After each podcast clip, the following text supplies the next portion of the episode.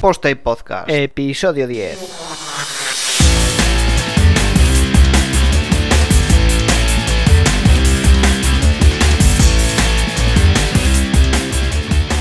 Bueno, pues hola a todos y bienvenidos a este episodio número 10 de Posta y Podcast, donde vamos a hablar de migraciones a petición de C. Marianer y que varios de vosotros me habéis pedido por Twitter el mismo tema. Debe ser que en verano pues hay que migrar el sitio y cambiarlo de servidor o, no sé. En este podcast, a modo de resumen, vamos a ver qué razones nos llevarían a migrar un sitio web, pero también vamos a ver dos formas básicas de migrarlo y algunos consejos como siempre. ¿Qué razones nos pueden llevar a migrar un sitio web?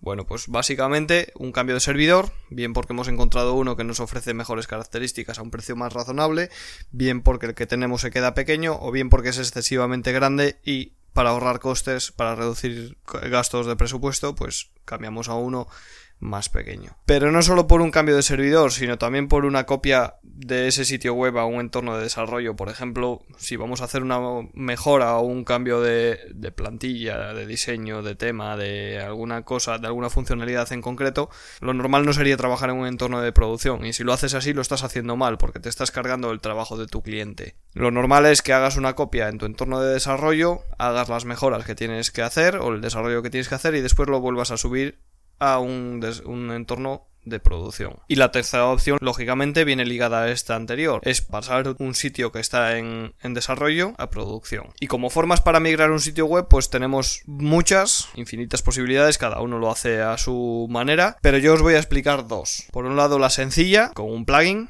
y por otro, la buena, la que yo considero óptima. Empezamos con la sencilla. Sería utilizando el plugin Duplicator. Este plugin pues te facilita el proceso de, de, exportación del sitio web. Digamos que te hace un duplicado y te genera un fichero de instalación. Todo ello te lo llevas al servidor de destino donde quieres hacer la copia, ejecutas el instalador y él se encarga de hacer prácticamente todo. La verdad es que funciona bastante bien y es sencillo. No voy a entrar en muchos detalles porque hay mil tutoriales de cómo utilizar el plugin Duplicator. Y sí que voy a entrar en detalle en la segunda forma. La forma que es un poco a las bravas. Es hacerlo de forma manual, completamente, 100% manual. A mí me gusta más porque tienes más control de lo que se está haciendo y si quieres dejar algo atrás, pues porque no es necesario o porque no lo necesitas, por ejemplo, para la copia en el entorno de desarrollo no necesitas todos los ficheros adjuntos y demás, pues es, es absurdo copiarte todos los ficheros. Este método es bien sencillo, si sabes lo que haces, lógicamente.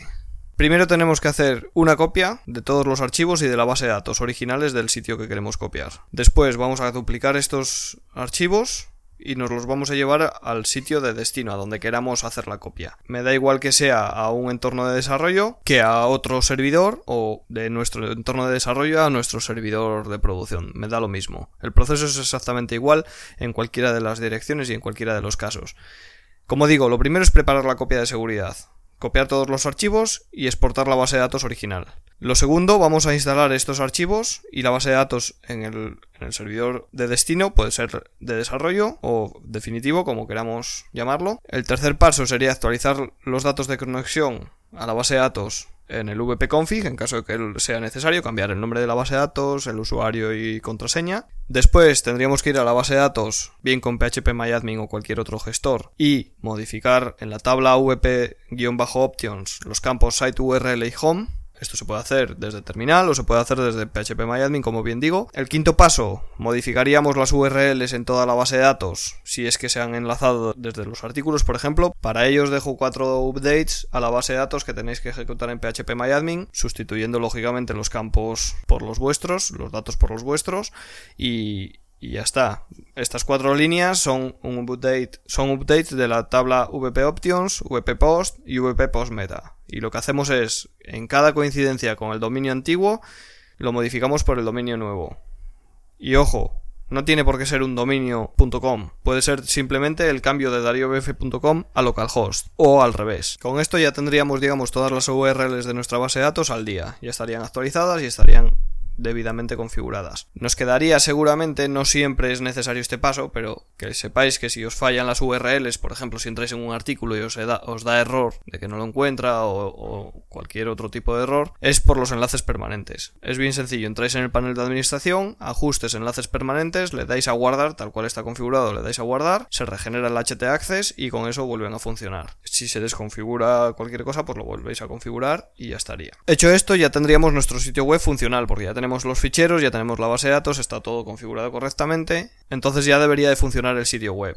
Lógicamente no lo sabemos a, ciencia exacta, entonces no, la, no nos la vamos a jugar migrando las DNS del dominio principal, ¿verdad? En caso que hayamos cambiado nuestra web a un servidor nuevo, no vamos a cambiar el dominio y cuando se propaguen las DNS, sorpresa, no funciona. Para ello hay una técnica que es utilizar el archivo host de nuestro equipo. En Windows lo puedes encontrar en C, Windows, System32, Drivers, etc. Y ahí tenéis el archivo host, lo abrís, le añadís la línea correspondiente y ya está. Y en Mac lo podéis encontrar en barra tc barra hosts. La línea es bien sencilla. Añadís la IP de vuestro servidor nuevo, espacio y el dominio.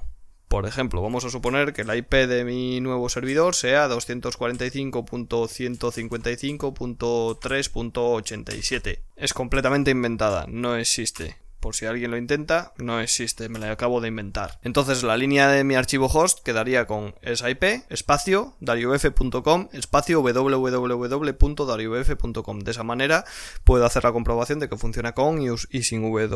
Este archivo lo que hace es esa redirección. Cuando nosotros entramos en dariuf.com realmente está enviándonos a la IP de destino. Y esto nos va a permitir, como digo, comprobar que nuestro sitio web funciona perfectamente con todas las llamadas a todos los archivos y no hay nada roto. Una vez que hemos hecho esta comprobación, pues solo nos queda actualizar las DNS del dominio. Vamos a nuestro registrador de dominio, configuramos las DNS actualizándolas a las nuevas y ya estaría. Como consejos, cuida las URLs, son importantísimas. Si las estropeas, si las rompes, y cambias la estructura de enlaces de tu sitio web, puedes perder todo el SEO que tienes, todos los enlaces entrantes y con ello perder lo que ya tienes ganado. Segundo consejo, migra, pero no pierdas contenidos. Hay gente que al migrar pierde contenidos pues porque la copia que han hecho de los ficheros está rota, porque no se han descargado adecuadamente los attachments de WordPress o porque se han dejado cosas atrás. Cuida esto mucho.